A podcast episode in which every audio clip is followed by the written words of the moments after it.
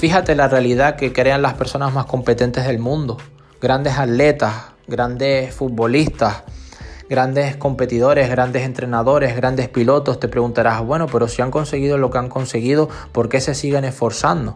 Porque es esa mentalidad precisamente, es esa realidad la que los ha hecho conseguir lo que han conseguido.